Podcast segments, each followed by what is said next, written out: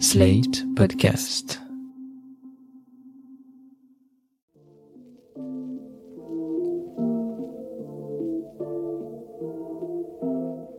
Salut et bienvenue dans New Deal, le podcast IFRI Slate TTSO qui décortique l'actualité américaine en compagnie de Laurence Nardon, responsable du programme USA à l'IFRI. Bonjour Laurence. Bonjour Romain. Alors Laurence, cette semaine, c'était le 4 mai, le jour de Star Wars.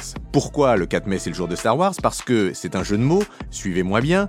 Le 4 mai en anglais ça se dit May the 4th et ce qui fait bien entendu écho au fameux May the Force be with you de la série des films de George Lucas Star Wars que tout le monde connaît. On a donc pu voir des fans partout aux États-Unis déguisés en Stormtroopers. C'est l'occasion pour nous de parler guerre des étoiles et conquête spatiale, d'autant plus que sur ce sujet l'actualité est avec les arrivées et les départs récents sur la station spatiale internationale on a été bien entendu nombreux à suivre le voyage de Thomas Pesquet dans une fusée développée, il faut bien le relever, non pas par le gouvernement américain, mais par SpaceX, l'entreprise d'Elon Musk. Alors, Laurence, on sait que le programme de conquête lunaire a été de toute première importance pour les États-Unis pendant la guerre froide, que l'espace est aujourd'hui un terrain indispensable pour les militaires, pour la science, mais surtout pour notre vie quotidienne à travers euh, les télécoms et l'Internet et le numérique. Pourtant, on a l'impression que l'enthousiasme pour le spatial a un peu pâli de nos jours. Alors, est-ce qu'on pourrait faire un petit point sur euh, la NASA, sur ses plans pour les années à venir? Est-ce que vous pouvez nous dire ce que sont les programmes spatiaux américains aujourd'hui? Oui, ce qui est sûr, Romain, c'est que l'espace tient une grande place dans la culture populaire américaine. Vous parliez de May the Fourth, c'est vrai, même si depuis que Star Wars est devenu une franchise Disney, cette journée semble devenue plutôt un prétexte à du placement de produits. Mais on peut aussi parler de la série Space Force avec Steve Carell de The Office, qui est sortie sur Netflix en 2020 et qui tourne en ridicule le nouveau Space Command américain. Mais vous le dites, c'est une histoire de ridicule maintenant. On est quand même bien loin de la passion des années 60. Oui, à l'époque, la conquête spatiale a été une immense bataille de propagande entre les États-Unis et l'URSS. Alors si on remonte un peu dans le temps pour faire un historique, les recherches spatiales sérieusement ont commencé pendant la Deuxième Guerre mondiale avec le programme de missiles balistiques allemand V2. Et en 1945, les ingénieurs allemands ont été récupérés par les alliés vainqueurs. Les Américains, par exemple, ont mis la main sur Werner von Braun, un des plus grands ingénieurs allemands de l'époque, qui a joué un rôle très important dans les premiers programmes spatiaux américains. Et pour l'anecdote, il deviendra Docteur Folamour dans le film de Kubrick en 1964. Inoubliable. Pourtant, c'est bien l'URSS qui a réalisé la plupart des grandes premières spatiales. Il y a eu le premier satellite, Sputnik, en 1957. La même année, le premier vol d'un être vivant, la chienne Laïka.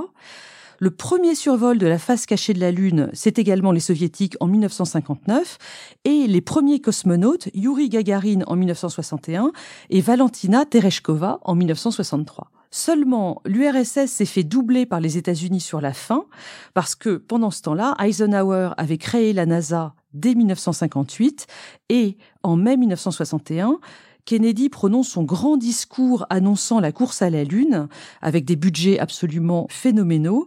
Et l'aboutissement, c'est la mission Apollo 11 en 1969 qui voit les premiers hommes marcher sur la Lune. Alors au passage, on peut avoir une pensée pour Michael Collins, le troisième astronaute de la mission Apollo 11, celui qui est resté dans la navette en attendant ses coéquipiers Buzz Aldrin et Neil Armstrong. Il est mort la semaine dernière, le 28 avril. Mais enfin, à son crédit, Apollo 11 a été une opération de com brillamment réussie par les États-Unis. Absolument, la conquête lunaire a été un des grands succès euh, côté ouest de la guerre froide. Mais ce qu'il faut savoir, c'est que en parallèle, les États-Unis menaient un vaste programme secret, celui-là, de construction de satellites d'observation. Alors, les soviétiques en avaient aussi. Côté États-Unis, c'était la série Keyhole. Ces satellites, ils vont être absolument cruciaux dans les évolutions de la dissuasion nucléaire américaine parce que en permettant de cibler correctement les bases militaires sur le territoire soviétique, ils ont permis à la dissuasion nucléaire américaine d'évoluer d'une doctrine de représailles massive à une doctrine de riposte graduée. Et ça, ce sera fait au début des années 60 sous Kennedy, lorsque les premiers keyhole commencent à fonctionner. Par la suite, ces mêmes satellites d'observation ont permis d'accompagner les premiers accords de contrôle des armements, euh, SALT, euh, ABM au début des années 70, parce qu'ils servaient d'instruments de vérification. Ils permettaient aux Américains comme aux soviétiques de l'autre côté, de vérifier que l'adversaire ne trichait pas dans l'application de ces accords de réduction de la course aux armements. L'existence de ces systèmes d'observation qui ont été vraiment déterminants dans l'équilibre stratégique entre les deux grandes puissances pendant la guerre froide, elle sera finalement révélée avec la première guerre du Golfe en 1991, la même année que l'effondrement de l'URSS au passage. D'accord, donc on a des missions lunaires très prestigieuses et très glamour avec des astronautes, on a des systèmes discrets développés pour les militaires, mais on voit aussi apparaître des applications commerciales pour les gens comme vous et moi dans le spatial. Oui, parce que l'espace sert à beaucoup de choses. Et dès les années 70, on a vu se développer des satellites de télécom, des satellites de météo, de navigation, qui seront lancés par des fusées développées commercialement, par exemple Ariane en Europe, qui est lancée depuis Kourou, en Guyane. Et tous ces satellites vont venir jouer un rôle de plus en plus important dans nos usages quotidiens. Mais j'ajoute un dernier type de programme spatial qu'il ne faut pas oublier, ce sont toutes les missions scientifiques, alors qui ne sont pas nécessairement habitées par des astronautes, parce que c'est compliqué et trop coûteux, mais ça joue un rôle très important dans la connaissance de l'univers et la connaissance de la Terre. On y reviendra tout à l'heure. Reprenons, si vous voulez bien, ces différents programmes spatiaux un par un. Pour ce qui est des missions lunaires d'abord, où est-ce qu'on en est aux États-Unis à l'heure actuelle? Eh bien, on est aujourd'hui peut-être dans un redémarrage des missions lunaires habitées, voire peut-être de missions martiennes habitées. Si on revient à la grande époque du programme Apollo, celui-ci s'est terminé en 1972, c'était Apollo 17. Après quoi, on a bien vu que la volonté politique était vraiment affaiblie aux États-Unis. On a eu un programme de navette spatiale dans les années 1980 qui s'est achevé en 2011, mais après, les États-Unis n'avaient plus de fusées capables d'emmener des êtres humains dans l'espace. Et les astronautes américains, eh bien, ils embarquaient sur des fusées russes pour aller tout d'abord dans la station spatiale russe Mir, puis dans la station spatiale internationale, l'ISS, qui est toujours en état aujourd'hui. Par exemple, Thomas Pesquet, lors de sa première mission en 2016, eh bien, il est parti sur une fusée Soyouz, une fusée russe, lancée depuis le site de Baïkonour, qui se trouve au Kazakhstan. Et ça, c'est un problème d'image pour les États-Unis? Oui, les États-Unis, en réalité, ils se trouvent un peu dans le piège du premier de la classe. C'est-à-dire qu'ils revendiquent très fortement leur statut de première puissance spatiale, et même si l'intérêt du public et les budgets publics, bien sûr, ont beaucoup baissé, eh bien, ils ne veulent pas être dépassés par d'autres. Et aujourd'hui, ces autres, ce n'est plus vraiment la Russie, mais c'est la Chine qui envoie ce qu'elle appelle des taïkonautes dans l'espace. Elle développe aussi son propre programme lunaire. Ça devient un adversaire que les États-Unis ne peuvent plus ignorer. Du coup, pour les États-Unis, le projet, c'est de retourner sur la Lune, c'est ça? Oui, les États-Unis cherchent à retourner sur la Lune et le dernier programme en date, parce qu'il y en a eu plusieurs au cours des années qui ont été abandonnés, c'est le programme Artemis qui a été lancé sous Trump et dont on a appris récemment que l'administration Biden le maintenait. Ce projet Artemis, il vise entre autres à créer un avant-poste lunaire, donc sur notre satellite Lune, pour aller ensuite plus facilement sur Mars. Mais l'évolution la plus importante, c'est qu'il y a aujourd'hui un changement de modèle économique dans la gestion de ces grands programmes spatiaux. Parce que, à côté des grands acteurs traditionnels du spatial, comme Boeing et Lockheed Martin, qui ne vivent depuis des décennies que de subsides publics, on a vu monter des acteurs véritablement privés qui autofinancent leurs recherches, notamment celles très très importantes sur les lanceurs réutilisables, qui ont réussi à faire chuter le coût des vols spatiaux. Un chiffre, entre 1970 et 2000, pour emmener un kilo de fret en orbite, il fallait débourser 18 000 dollars. Aujourd'hui, l'entreprise SpaceX de Elon Musk, elle vous facture 2600 dollars seulement pour emmener un kilo de fret en orbite basse. Conséquence de cette évolution, on a appris en avril que la NASA avait sélectionné SpaceX pour effectuer deux vols vers la Lune qui sont annoncés pour 2024. Bon, ce sera peut-être un peu plus tard, mais le changement de paradigme, il est bel et bien là. Si je calcule bien quand même, pour une personne de 70 kilos, 2600 dollars, ça fait un billet pour être en orbite basse, et c'est euh, simplement l'aller, j'imagine, à 182 000 dollars. Donc ça fait encore un peu cher, mais est-ce qu'on peut espérer faire du tourisme spatial à horizon proche? Mais le tourisme spatial, ça existe déjà. Il faut voir de quoi on parle.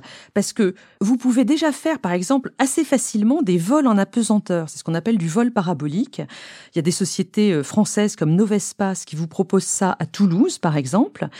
Pour 6 000 euros, vous monterez dans un Airbus A310 qui vous emmènera dans les airs et vous pourrez échapper à la gravité pendant 22 secondes. C'est assez court. Mais attention, il y a aussi des services de tourisme spatial proprement dit. La société américaine Space Adventure, qui est dirigée par un certain Eric Anderson, a déjà fait voyager 8 milliardaires entre 2001 et 2009 vers la station internationale. Ils sont partis dans une fusée Soyuz, donc euh, les fusées russes qu'on a déjà évoquées, et ils ont passé dix jours dans l'ISS. Cette société Space Adventure, elle prévoit deux nouvelles missions, donc récréatives, avec quatre et trois personnes respectivement. La première, c'est fin 2021 et la suivante sera début 2022. Cette fois-ci, ce sera à bord de la capsule de SpaceX, la capsule Crew Dragon, celle-là même qui a emmené Thomas Pesquet vers l'ISS le 23 avril dernier. La capsule ne part pas toute seule, elle est arrimée à la fusée de SpaceX Falcon 9. Romain, si vous voulez y aller, il faut quand même prévoir 55 millions de dollars par personne. No problemo. Et si vous voulez vous préparer à ces missions habitées, je vous recommande de lire la bande dessinée de Marion Montaigne dans la combi de Thomas Pesquet, qui est extrêmement instructive et extrêmement drôle également. Petite pause là-dessus, c'est le livre favori de TTSO, on en a parlé et reparlé et reparlé encore la semaine dernière. Marion Montaigne est une fille absolument géniale. Ce livre est, comme vous le dites, incroyablement documenté, incroyablement instructif, et c'est un truc qui va vous faire tomber de votre chaise de rire. Lisez si vous ne l'avez pas fait, et offrez dans la combi de Thomas Pesquet, c'est un livre génial. Justement, à propos de Thomas Pesquet, parti sur une fusée d'Elon Musk, on voit bien que maintenant, c'est le commercial et le privé qui devient absolument central dans le spatial. Oui, et ça s'explique facilement parce que le marché du spatial est en forte croissance de 6,7% par an depuis 2005, c'est-à-dire le double de la croissance mondiale. Il faut en effet servir les immenses besoins de bande passante que nous avons tous, les chaînes de télé, la téléphonie mobile, les contenus Internet et très bientôt les objets connectés. Tout cela demandera toujours plus de satellites de télécommunication dans l'espace. Et donc il y a beaucoup d'acteurs qui sont intéressés. La tendance aujourd'hui pour les entreprises, c'est de développer des constellations en orbite basse, donc tout un tas de petits satellites qui sont faciles à produire et à lancer, et qui vont venir compléter les gros satellites traditionnels de télécom qui, eux, sont en orbite géostationnaire. Trois entreprises sont sur le coup. OneWeb, une entreprise anglo-indienne dans laquelle l'européen Eutelsat est partie prenante, Starlink pour SpaceX, toujours Elon Musk, et puis le dernier projet c'est Kuiper pour Amazon avec Jeff Bezos. Et alors, du coup, on assiste à une privatisation complète Il n'y a plus du tout d'argent public dans cette affaire? Non, l'argent public reste très important pour tout ce qui est militaire, évidemment, mais aussi pour la recherche scientifique. Parlons de l'espace militaire tout d'abord. Ce qui est évident, c'est que les forces armées dans le monde, elles utilisent les mêmes services de télécom, de navigation et d'observation que les particuliers, mais dans des versions sécurisées et de plus haute précision. On parle aussi depuis des années du développement de satellites armés qui vont venir essayer de brouiller les satellites de télécommunication, voire d'entrer en collision avec eux.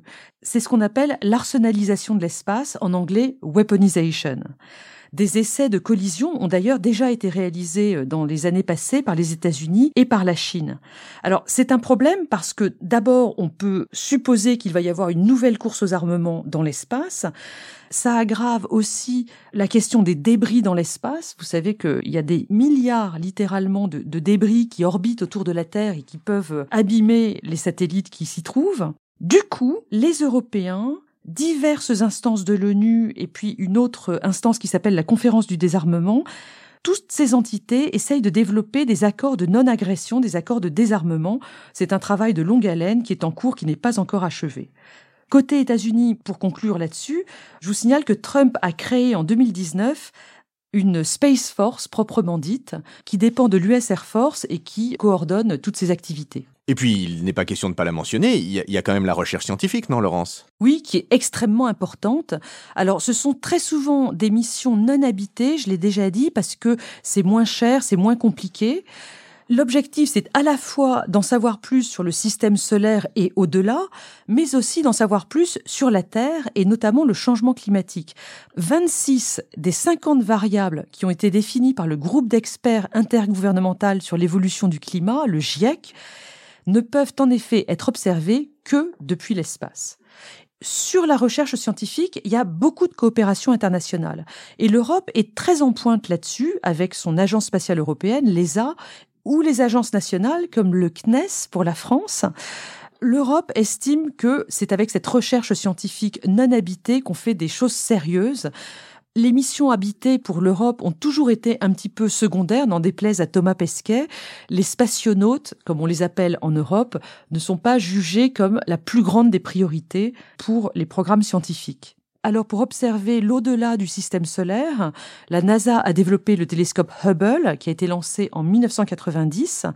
Il va bientôt être remplacé par le télescope James Webb qui sera lancé par Ariane 5 depuis Kourou en octobre prochain. À l'intérieur du système solaire, on explore Mars. Vous avez entendu parler du rover Perseverance qui est arrivé euh, assez récemment. Il contient un instrument développé par le CNES qui s'appelle SuperCam mais aussi, et là je vous montre euh, l'étendue des coopérations internationales, la sonde Hope qui a été développée par les Émirats arabes unis. Et pour ce qui est d'observer notre Terre à nous, ce dont vous parliez au début? Avec l'arrivée de Biden à la Maison Blanche, on va avoir une toute autre attitude que celle de Trump, qui était un climato-sceptique. Biden va remettre l'accent là-dessus. Il a nommé Gavin Schmidt conseiller climat pour la NASA ces dernières semaines ça fait partie sans nul doute de toute sa politique de lutte pour la préservation de l'environnement. Eh bien, c'est sur cette bonne nouvelle que nous allons conclure ce podcast très complet et très passionnant, euh, Laurence. Je m'en voudrais de terminer un podcast de mai sans vous dire à propos d'anniversaire que mai est traditionnellement aux États-Unis le Masturbation Month, le mois de la masturbation. Et pourquoi ça? Parce que depuis 1995, on célèbre la démission forcée de Joycelyn Elders, que Clinton avait nommé Surgeon General, c'est-à-dire conseiller scientifique, enfin médical, chef de l'administration. Et Joycelyn Elders, qui était une femme née dans l'Arkansas, noire, qui s'était élevée grâce à l'armée américaine et qui était devenue un grand médecin, donc nommé Surgeon General, avait abordé un certain nombre de questions de société de manière très franche. La légalisation de la drogue en était une, et la deuxième, c'était la masturbation, dont elle disait qu'il fallait l'inclure dans le curriculum d'éducation sexuelle des petits Américains. Les conservateurs aux États-Unis, qui étaient déjà très remontés contre cette femme noire et progressiste, ont zoomé sur cette affaire pour la forcer à la démission, ce qui a dû être le cas en mai 95. Depuis 1995, donc depuis mai 1995, les mois de mai, traditionnellement aux États-Unis, sont les mois de la masturbation ce qui fait que nous euh, faisons un article traditionnel dans TTSO que nous ferons ce soir mercredi, qui s'intitule En mai, fais ce qu'il te plaît vraiment. C'est sur cette petite note que je vais vous laisser et que je me réjouis, Laurence, de vous retrouver la semaine prochaine. Au revoir Romain, à la semaine prochaine. New Deal chaque semaine sur Slate, TTSO, Lifree et sur vos plateformes de podcast préférées.